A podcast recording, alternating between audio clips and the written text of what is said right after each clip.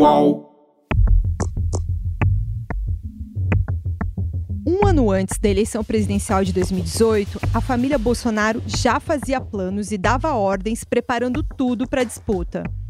E os funcionários obedeciam, como o policial Fabrício Queiroz.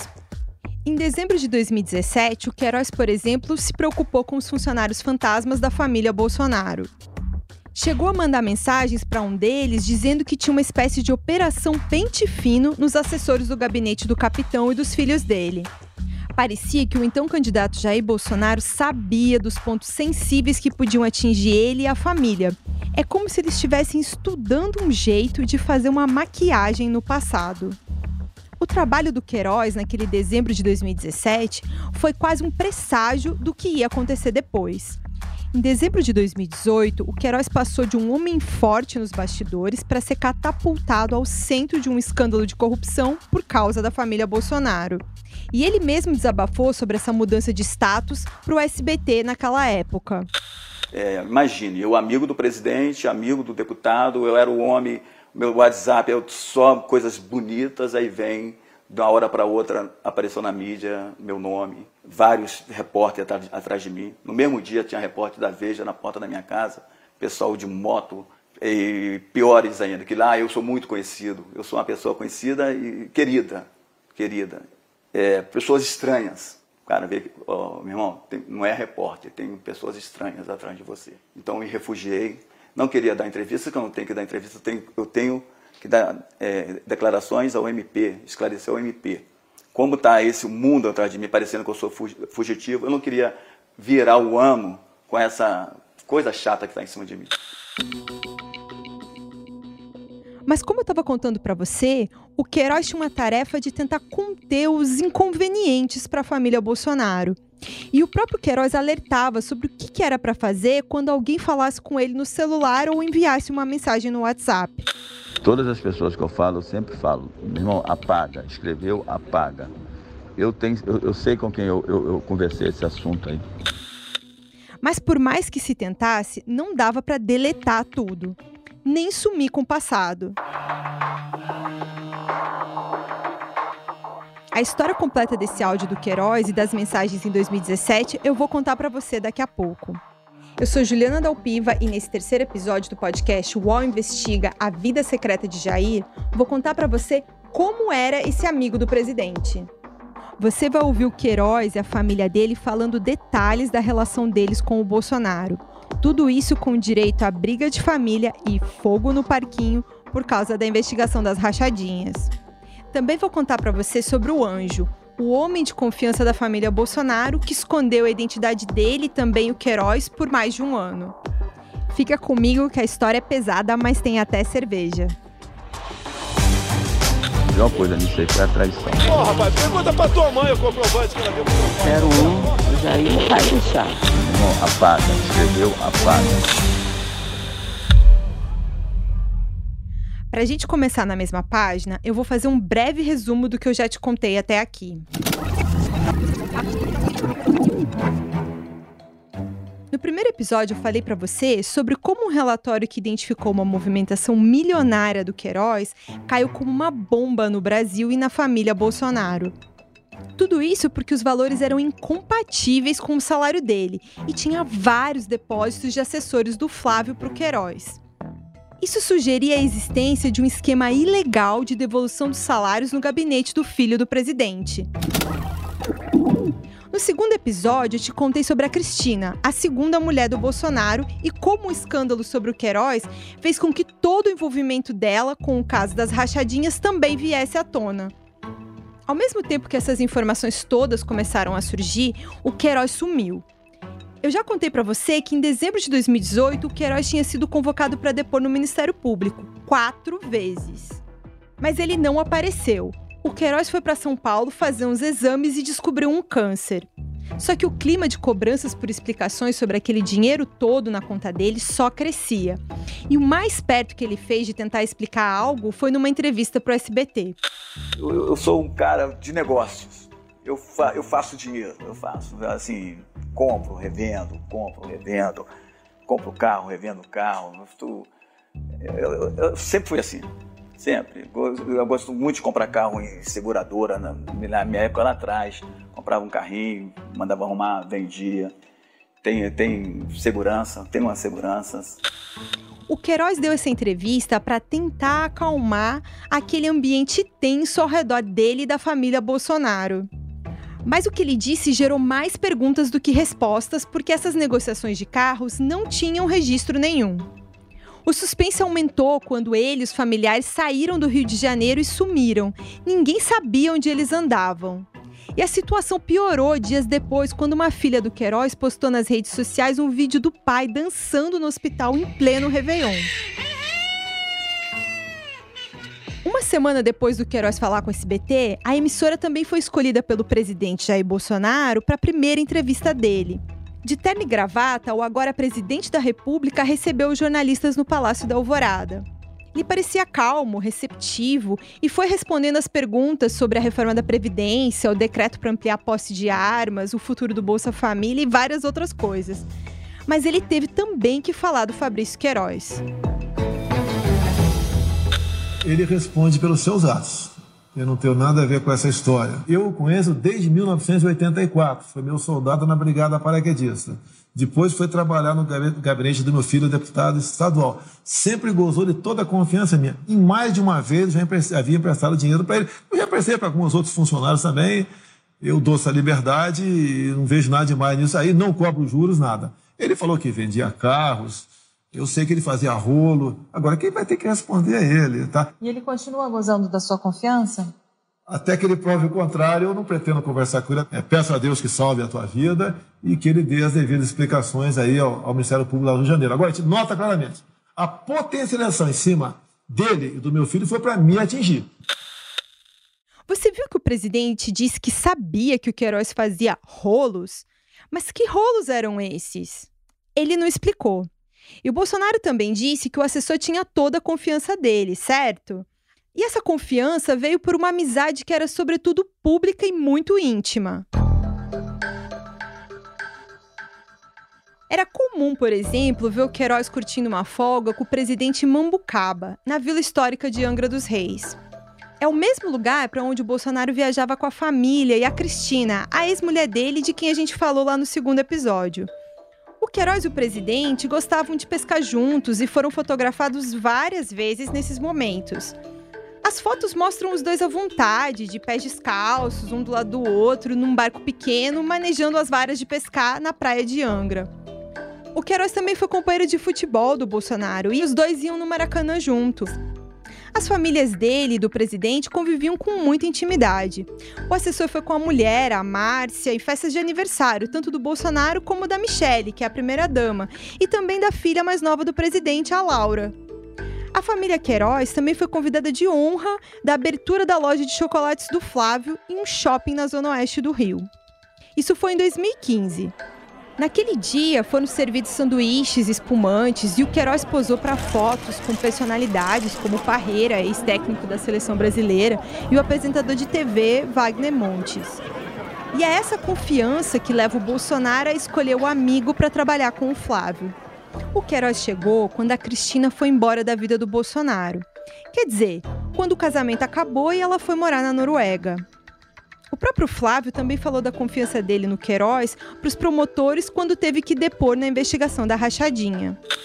Conheci por intermédio do meu pai, né, que o Queiroz serviu com ele no Exército, né, na Brigada Paraquedista lá, e assim que eu, que eu me elegi, a gente começou, eu tinha um trabalho voltado para a polícia militar e também a questão da minha segurança.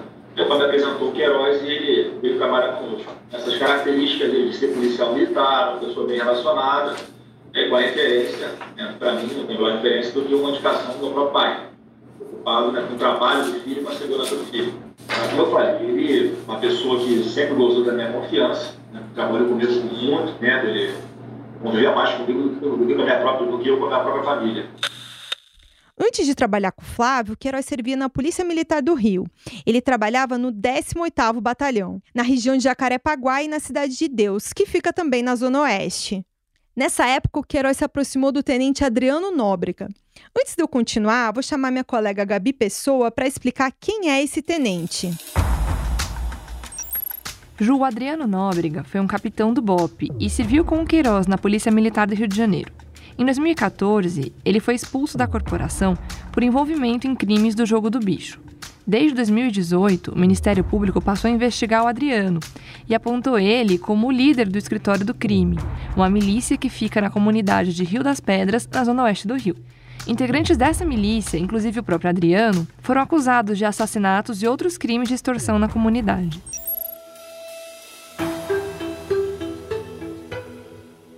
Queiroz e o Adriano fizeram algumas operações juntos na época da PM, inclusive com algumas mortes, os chamados autos de resistência. Dois desses casos estão abertos até hoje para saber se foi ou não execução. E a amizade entre o Queiroz e o Adriano vai fazer com que a família Bolsonaro também conheça o ex-capitão do BOP. O Flávio e o Carlos até prestaram homenagens ao Adriano, justificando que era pelas ações dele na PM. Essa relação do Queiroz com Adriano e com os Bolsonaro fez com que o Flávio nomeasse a ex-mulher do miliciano no gabinete dele por 10 anos. O nome dela é Daniele Nóbrega. Foi para ela que o Queiroz mandou uma mensagem em dezembro de 2017. Aquilo que eu contei para você no início desse episódio. Um ano antes da eleição, a família Bolsonaro queria saber se ela já estava divorciada do Adriano, porque achava que o sobrenome dela era um problema. A Daniele também nunca trabalhou e era outra funcionária fantasma. Só que de algum jeito ele conseguiu manter ela no gabinete. A Daniele só saiu quando o escândalo do próprio Queiroz estava prestes a ser descoberto. Essa história da proximidade do Queiroz, do Adriano e do Bolsonaro rende sozinha um episódio inteiro. E embora eles admitam a relação com o miliciano, nenhum deles gosta muito de explicar. Nem isso, nem nada que envolva a devolução de salários. A última vez que eu tentei falar com o Queiroz e com a família dele foi em março desse ano. Quase consegui. Olá, boa tarde. Tudo bom? Pode falar com 508? É, do seu Queiroz? Dona Natália, Dona Márcia. É. Posso falar? É Juliana. Eu tô aqui com a Juliana. Ela queria falar com a Dona Natália, ou enfim, Dona Márcia. Natália. Oi? Ah, tá. Para ela guardar aqui que tá descendo, não é isso? Tudo bem. É o que que é? Você veio entregar alguma coisa? Não, não vim entregar não. É, eu queria fazer um pedido de entrevista pra ela. Juliana. Juliana, quer fazer pedido de entrevista? Então, dispensa. O que, que ela falou? Pode atender agora. Ela não pode? Pode deixar um recado pra ela, alguma coisa? Você tem um bilhete aí? Alguma. Eu faço um bilhete.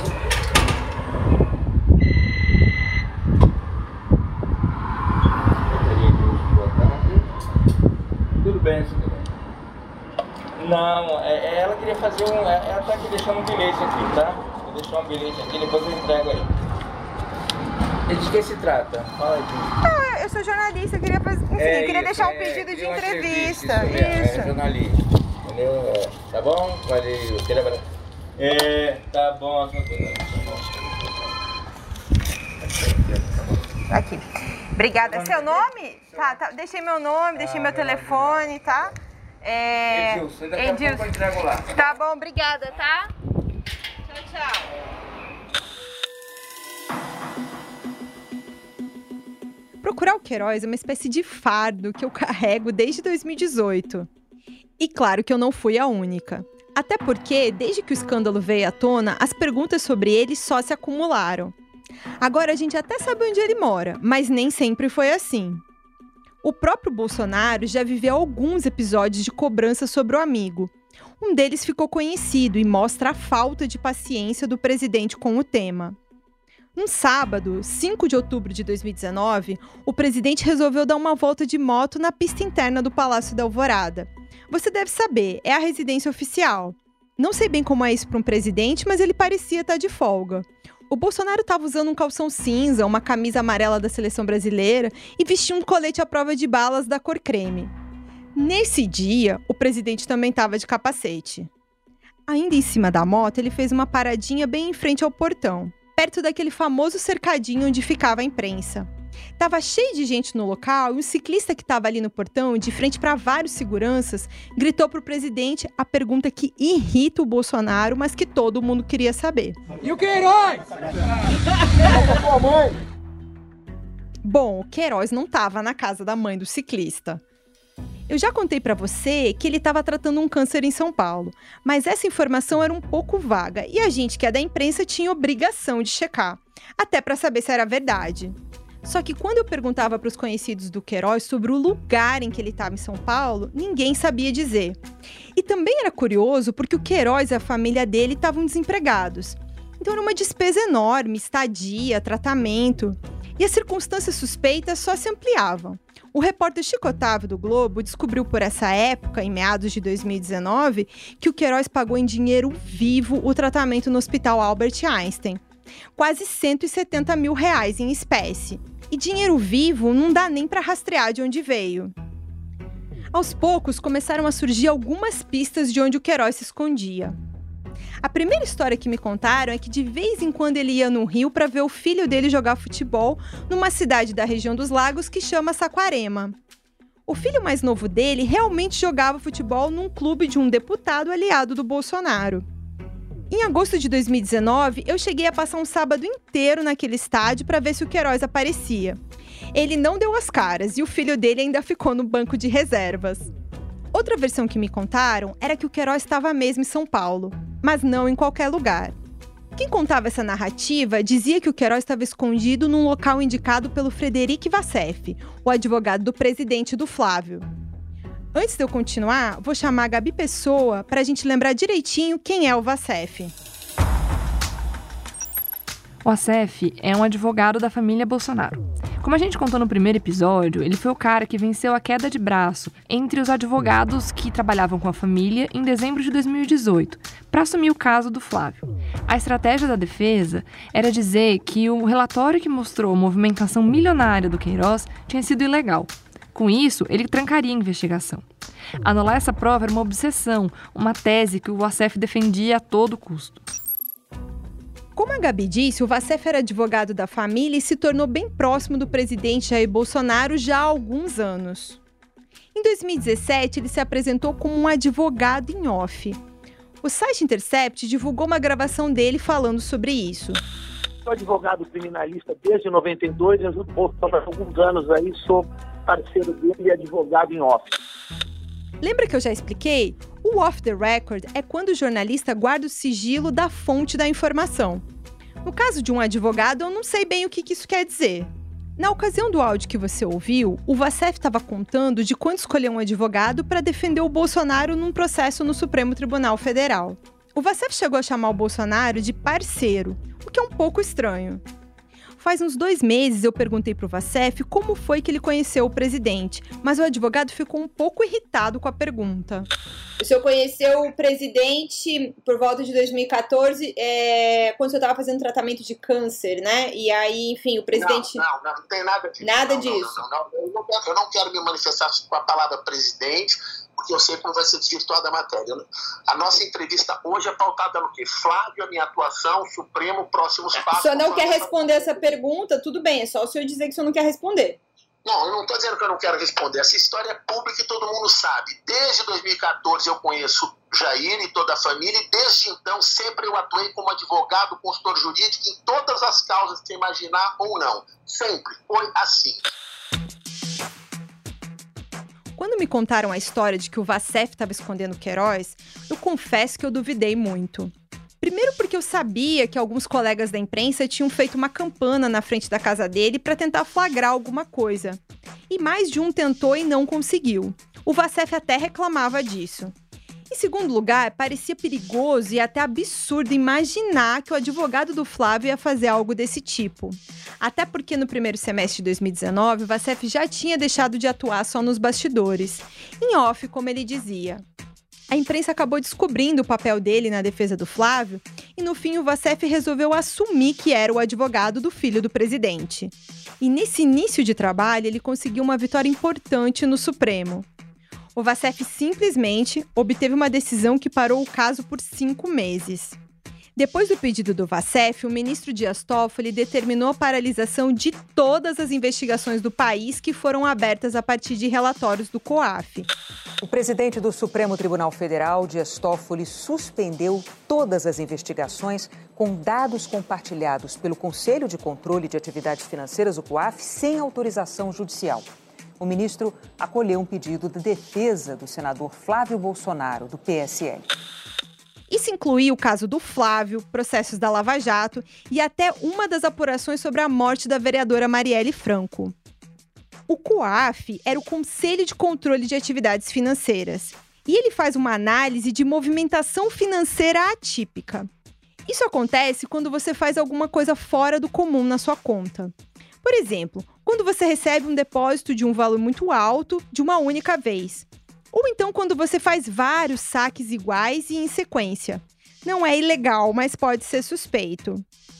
O ministro decidiu o seguinte: todos os casos deviam ficar parados até que o Supremo discutisse se era legal ou não o COAF compartilhar aqueles dados com o Ministério Público, porque é só o MP que pode investigar. Então, o caso do Flávio do Queiroz parou no fim de julho de 2019. E o julgamento no Supremo ficou marcado para novembro daquele ano. Os aliados do presidente naquela época avaliavam que até lá era preciso controlar o Queiroz. Fazer uma espécie de contenção de danos no assessor e na família dele. Aguentar a onda de questionamentos sobre onde andava o Queiroz. A versão de que o Queiroz estava em São Paulo, fazendo tratamento, acabou reforçada depois de uma matéria da revista Veja. Em agosto de 2019, a Veja publicou fotos do Queiroz dentro do Hospital Albert Einstein, em São Paulo. A reportagem dizia que ele seguia em tratamento médico por lá, mas a matéria não tinha entrevista dele. E até aquele dia, o Queiroz seguia sem depor. Alguns meses antes, ele entregou para o Ministério Público um documento por escrito admitindo que ficava com uma parte dos salários dos funcionários do Flávio. Mas o Queiroz tentou dar uma explicação. Ele disse que era para fazer umas contratações por fora da Alege de funcionários que supostamente também iam trabalhar para o Flávio. Só que isso não é permitido e ele nunca apresentou prova nenhuma dessa versão. E enquanto o Queiroz estava em São Paulo, o advogado Frederic Vassef era constantemente visto circulando no Palácio do Planalto. Ele atuava como uma espécie de consultor jurídico, uma figura com acesso e intimidade junto ao presidente. Escuta um pouco aqui o general Rego Barros durante uma entrevista. Nessa época, ele era o porta-voz da presidência da República. O advogado do Flávio Bolsonaro, filho do presidente, esteve no Alvorada nesse fim de semana. É, eu queria saber se o presidente Bolsonaro tem interferido de alguma forma na, na atuação do advogado em relação ao caso Queiroz. Não, o advogado é advogado do presidente Jair Messias Bolsonaro, que firmou uma procuração para que o advogado o represente no Tribunal Regional Federal 1, no caso da tentativa de assassinato do senhor Adélio ao nosso presidente da República. E nesse posto de homem influente, o Vacef passou a dar entrevistas falando do caso da rachadinha em nome da família Bolsonaro.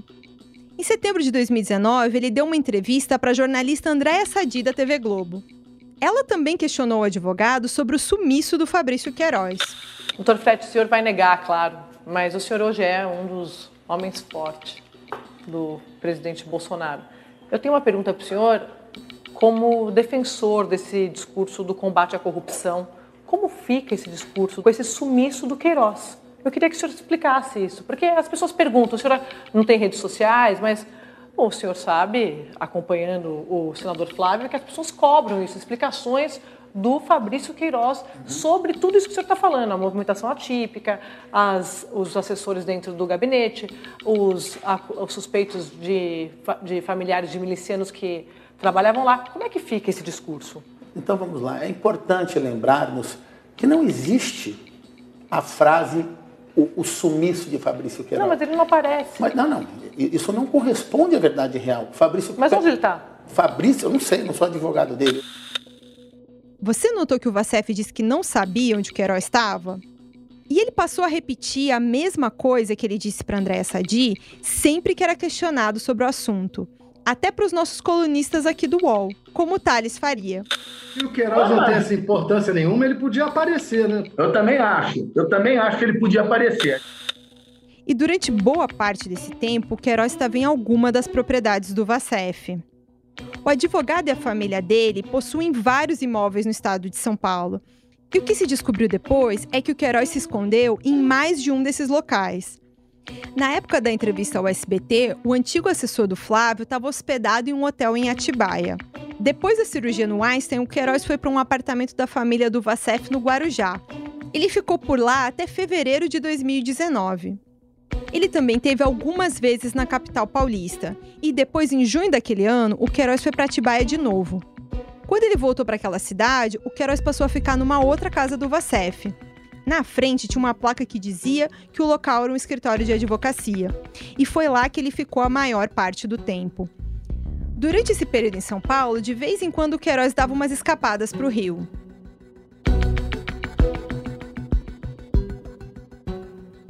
O UOL Investiga volta já.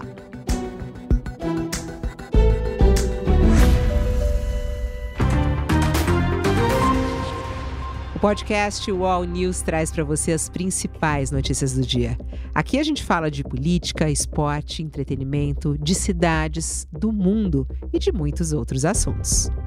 É aquilo que mais importa e de um jeito rápido, para encaixar na sua rotina. O podcast UOL News traz um resumo do programa completo, que você acompanha também em vídeo no YouTube e no UOL, para você saber aquilo que precisa e também ouvir a opinião do nosso time de colunistas, no seu tocador preferido de podcast ou assistente de voz.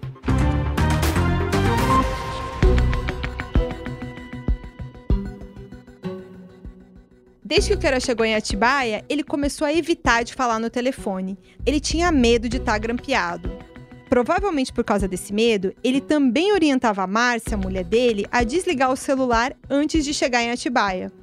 Ele queria evitar que alguém pudesse rastrear os dois. Em uma das ocasiões em que o Queiroz estava em Atibaia e a Márcia no Rio, um conhecido do Queiroz mandou uma mensagem para ela.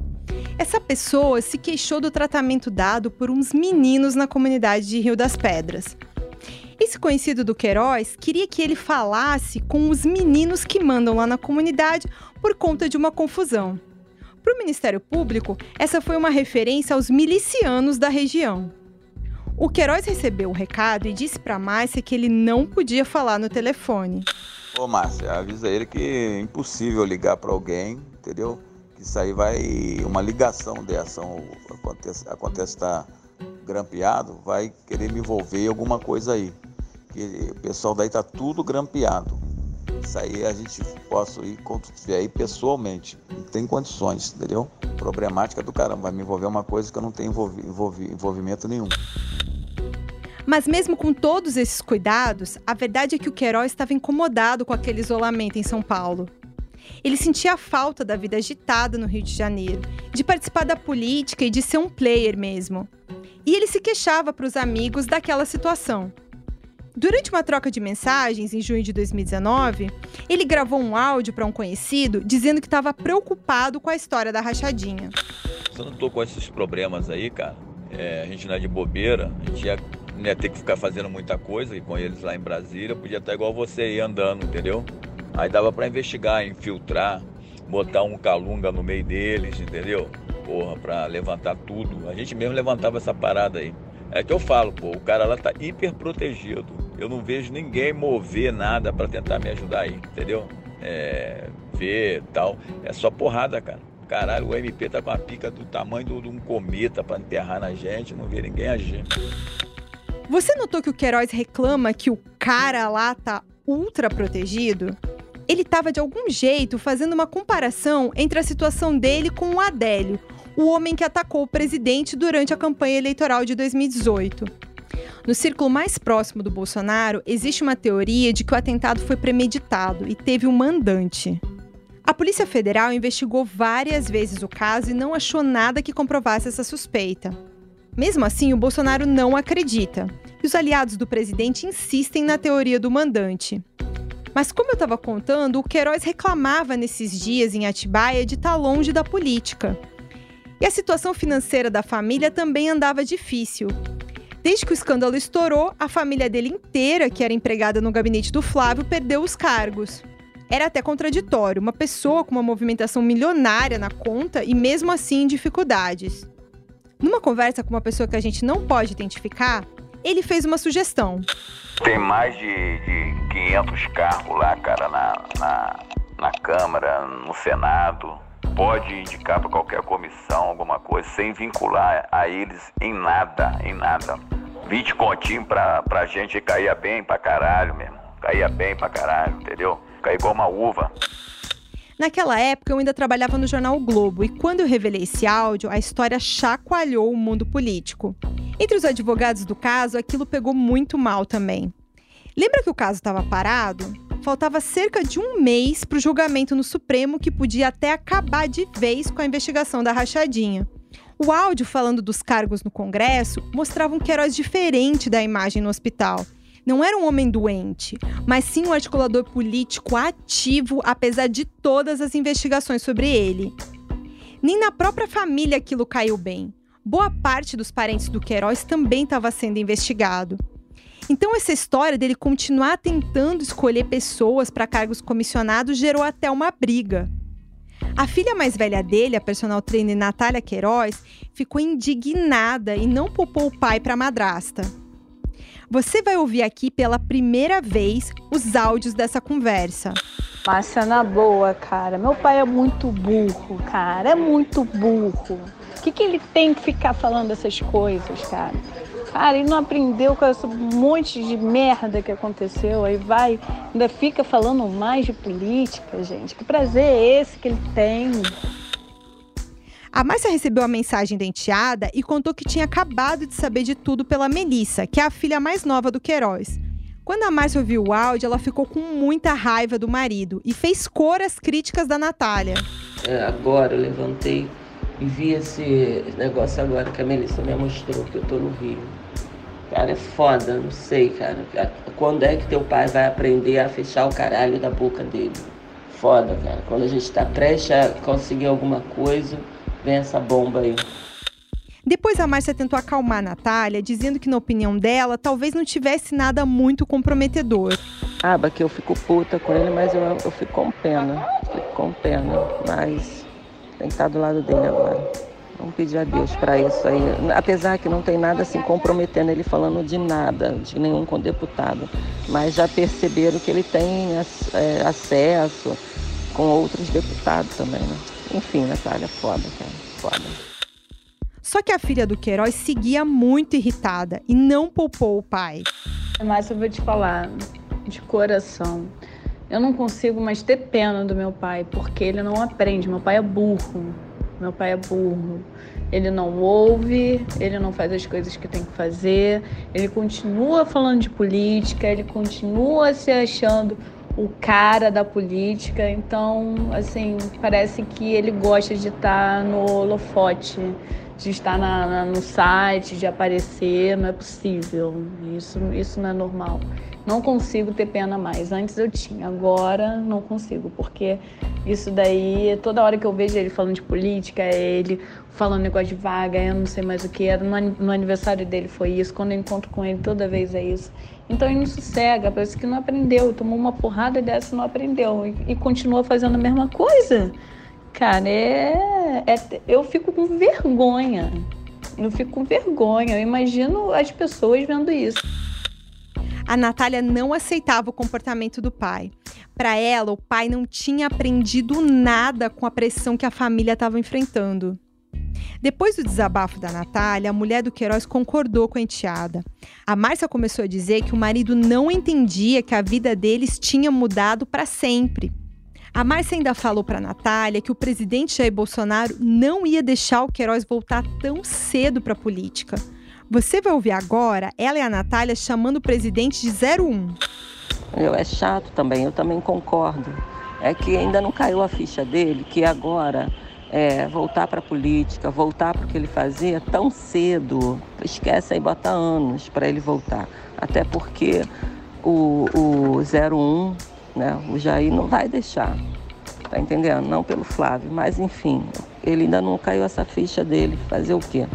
Eu tenho que estar do lado, né, Natália? Eu fico puta, entendeu? Eu concordo com o que você está falando, também acho.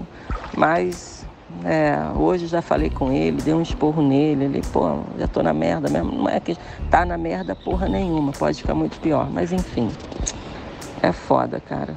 É foda. Cada hora uma. A confiar, confiar em amigos. Entendeu? Confiar. Nessa vida a gente não tem que confiar em ninguém. Bobear nem na própria família. Ainda mais no caso desse daí. Ele fala da política como se ele estivesse lá dentro, trabalhando, resolvendo. Uh, um exemplo que eu tenho que eu parece. Parece aquele bandido que está preso dando ordens aqui fora, resolvendo tudo. Mas é foda. Eu tô com pena dele, sim, que ele não me escuta. Mas quando tá na merda, fazer o quê? Se eu der as costas, fudeu, né? É foda, assim, é foda. É foda. Quando tá tudo quietinho, tudo quietinho. Aí vem uma bomba, e vem a bomba vindo do meu pai, né? Pra piorar as coisas, pra os advogados, 01, todo mundo fica puto, revoltado. Com certeza todo mundo vai comer o cu dele falando. Tem dúvidas. E, e, ele ainda vai achar normal, né? Que você conhece meu pai. Vai falar, não foi nada demais, não falei nada demais. Sempre acha que não é nada demais. Sempre fala que é besteira, né? Quando eu vi esses áudios pela primeira vez, eu fiquei impactada. Primeiro pela intimidade com que elas se referem ao presidente, chamando ele de Jair. Mas também fiquei um pouco intrigada ao ouvir a Márcia comparando o Queiroz com um preso que dava ordens do lado de fora. Nessa conversa, a Márcia também confessou para Natália que já estava rezando desde outubro de 2018. E foi mais ou menos nessa época que vazou o tal relatório sobre a movimentação milionária do Queiroz. Mas enfim, pedi a Deus aí para. Eu tô acendendo minhas velas, fiz, fui pagar minha promessa. Aí ano passado eu fiz uma acendi vela do começo de outubro até dezembro. E agora eu estou acendendo também. Acaba uma, acende outra de sete dias, até dia 21 de, de novembro. E pedir a Deus aí para. Esse negócio, qualquer coisa é motivo para né, falar, né? Vamos ver, né? Vamos ver. No dia em que o áudio do Queiroz falando dos 500 cargos foi divulgado, ele estava em Atibaia. Para tentar acalmar a mulher e as filhas, o Queiroz mandou uma mensagem dizendo que foi traído. Vamos escutar.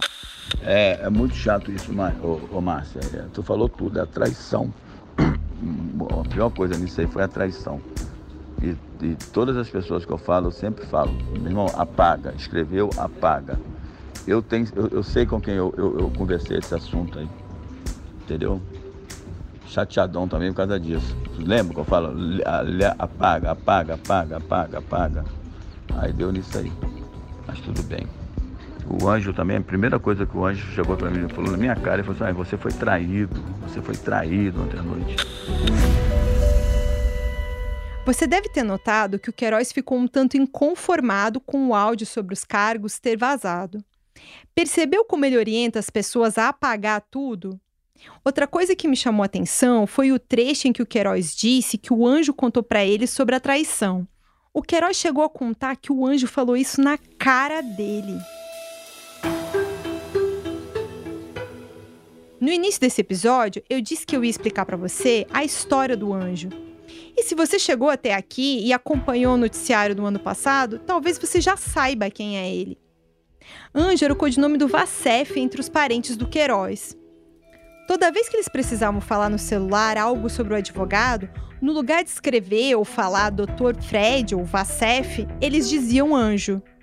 Só que nesse ambiente de pressão, nem sempre a família do Queiroz tomava todos os cuidados que ele próprio mandava ter. Alguns dias depois do vazamento do áudio, ainda muito nervoso com tudo aquilo, o Queiroz foi para o Rio ver a família. E a Márcia deixou escapar que o anjo era o Fred. Ele e Felipe foram levar a Ana em São Paulo, que o anjo queria falar com ela. Aí eu sabia. Aí ele disse que deixou a Ana lá na casa do Fred, subiu e quando estava indo embora falou, Felipe, vamos, pro Rio. Vieram pro Rio sem mochila, sem nada. Ele é louco, cara. Aí chegou hoje de manhã aqui, mas ele pediu para ninguém não falar com ninguém não ele está aqui. A mensagem da Márcia era para o advogado Luiz Gustavo Botumaia. Eu vou chamar a Gabi para explicar para você quem ele é. Bom, o Luiz Gustavo Botomaia já tinha representado o Flávio Bolsonaro em algumas ações eleitorais, mas nessa época ele trabalhava como uma espécie de mensageiro do Queiroz. O Botomaia também se encontrou com vários assessores investigados no caso das rachadinhas e chegou até a instruir um deles a fraudar o ponto da Alerj para não mostrar que era um funcionário fantasma. O Gustavo, como eles chamavam, ouviu os desabafos da Márcia ao longo de 2019 e também acompanhou ela em algumas viagens. Eu já vou te contar sobre isso. Agora eu quero falar para você um pouco mais sobre a Márcia, a mulher do Queiroz. É ela quem deixou mais claro o clima tenso vivido pela família. Depois da confusão sobre o áudio do Queiroz, eles viveram dias de expectativas pelo julgamento do COAF no Supremo. O julgamento começou no dia 20 de novembro e não demorou para a família do Queiroz entender que o plano do Vacef não ia dar certo.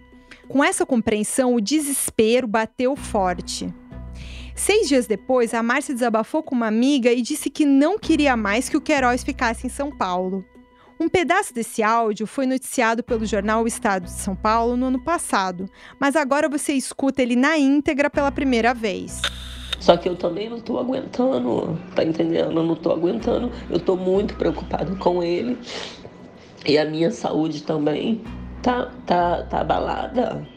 Tá entendendo? E a gente não pode mais viver sendo marionete do anjo. Ah, você tem que ficar aqui. Tem que trazer a família. Esquece, cara. Deixa a gente viver a nossa vida. Qual o problema? Vão matar? Ninguém vai matar ninguém. Se tivesse que matar, já tinha pego um filho meu aqui. Você tá entendendo? A gente não vai aparecer, então deixa a gente viver a nossa vida aqui com a nossa família. Todo mundo tá vivendo a sua vida com seus filhos, com a sua família, só a gente que tá separado. Isso tá acabando comigo, você tá entendendo? Tá acabando com a minha saúde, tá acabando com o meu emocional. Eu sei que tá acabando com o dele também, porque uma coisa é a gente tá com problema na justiça e a gente não sabe quando isso vai resolver. Outra coisa é você estar tá com problema na justiça filhos longe, de, longe da gente. As filhas dele são problemáticas, ele precisa estar perto, você está entendendo? Então está acabando, sabe? Eu fico muito preocupada com a saúde dele. Daqui a pouco, perdeu um tempo, ficou longe de casa, longe da família, aparece essa doença de novo, mais grave. E aí? O que, que resolveu? Tá entendendo? Eu ando assim, abalada. A Márcia falou de um jeito que demonstrava que o Queiroz estava sendo obrigado a ficar em São Paulo. Não era exatamente um desejo dele. E esse desabafo que ela fez, perguntando se podiam matar alguém da família dela, é até assustador.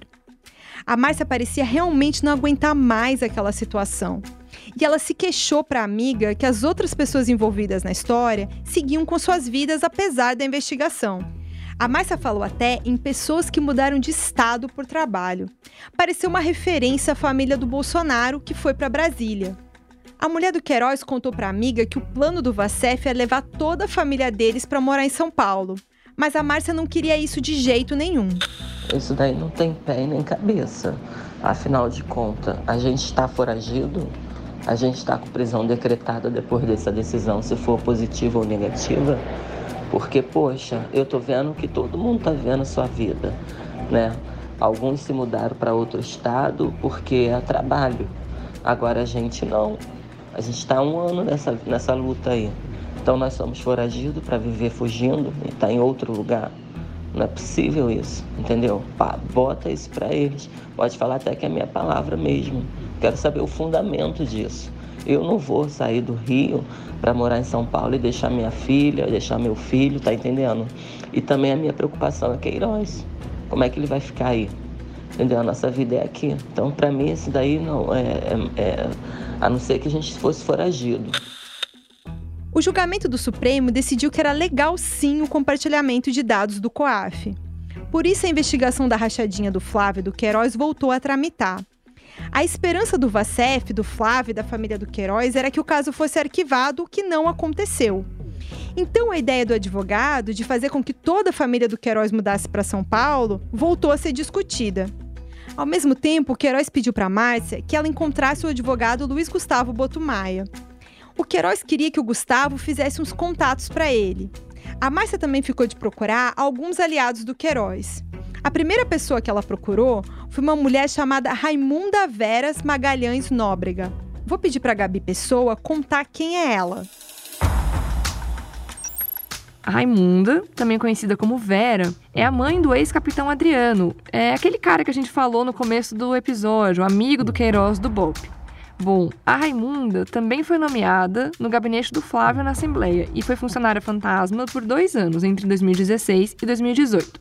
Ela aparece no relatório citada ali entre os funcionários fantasmas que devolviam parte do seu salário para o Queiroz. A família do Queiroz e do Adriano se conhecia tinha bastante tempo. E a Vera e a Márcia eram amigas.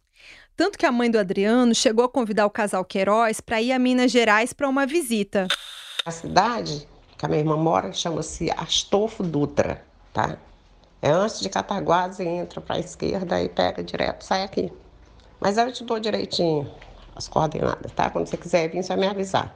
A casa já tá arrumada, tá as ordens. Quando chegar aqui, a gente faz churrasquinho pra gente, tá bom? Vem sim que eu tô com saudade de vocês, tá? Nas mensagens da Vera, da Márcia e do Queiroz, a gente fica com a impressão de que a Vera também estava em Astolfo Dutra para fugir da investigação da rachadinha. Quando o Supremo estava finalizando o julgamento do COAF, o Queiroz chegou a mandar uma mensagem para Márcia avisando que a Vera podia voltar para o Rio. O Queiroz só alertou que seria bom a Vera aguardar uns dias porque as investigações tinham voltado há pouco tempo. Mas como eu estava falando antes, o Queiroz pediu nessa época, depois do julgamento, para Márcio e Gustavo fazerem alguns contatos para ele. Então a Márcia e a Vera marcaram um encontro em Astolfo Dutra, no início de dezembro de 2019. Quem também foi nessa viagem foi o Gustavo Botumaia e a nova mulher do Adriano Nóbrega, que se chama Júlia. Segundo as investigações do Ministério Público, o que eles foram discutir lá na casa da Vera era um plano de fuga para a família do Queiroz. Mas até para discutir um assunto complicado desse, o Gustavo tinha certo humor.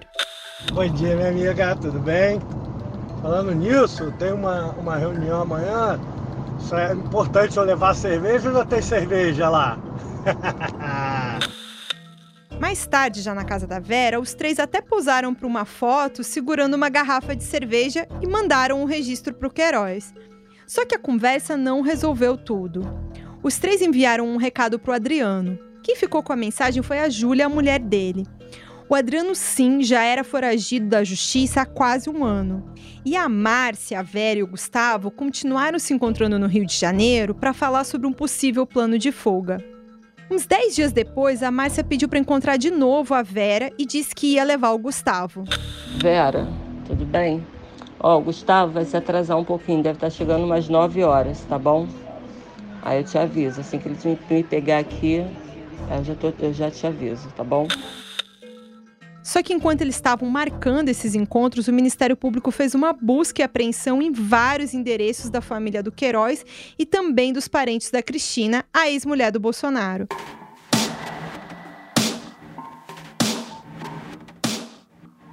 A operação pegou todo mundo de surpresa e acabou com os planos do Queiroz. Tamanho foi o susto que os promotores conseguiram recolher muitas provas. Uma das principais é justamente o celular da Márcia. Boa parte desse material de áudios que você ouviu estava no celular dela. A Márcia não apagou tudo como o Queiroz pedia. Além dos áudios, o celular da Márcia também tinha registros da localização do Queiroz. E a partir desses dados, os promotores descobriram onde que ele se escondia e meses depois pediram a prisão. Nem o Queiroz ou a família Bolsonaro imaginava, mas naquele momento o Ministério Público já tinha muitas provas sobre o esquema todo. Além do que já era alvo da investigação em si, no meio das provas também surgiram várias informações sobre pessoas centrais na vida do presidente Jair Bolsonaro. Surgiram mais cheques do Queiroz para Michele e milhões em dinheiro vivo dos parentes da Cristina. Até a Rogéria, a mãe do Flávio, do Carlos e do Eduardo, apareceu a quantidade de problemas para o Bolsonaro não parava de se multiplicar. Mas será que tudo já foi revelado? Eu acho que não. No próximo episódio, eu vou mostrar para você mais gravações inéditas. Tem uma pessoa que garante que sabe muito mais do que já se descobriu e sabe coisas que ameaçam o Bolsonaro. Parece que o passado voltou para assombrar o futuro do presidente.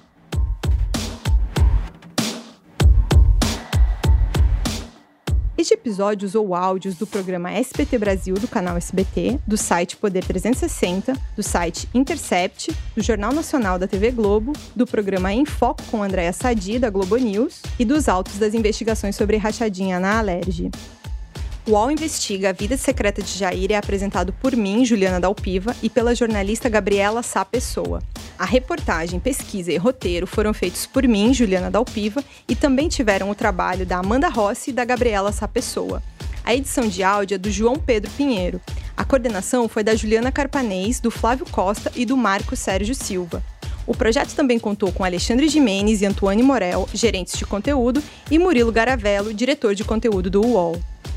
Agradecimentos a Cláudia Cotes.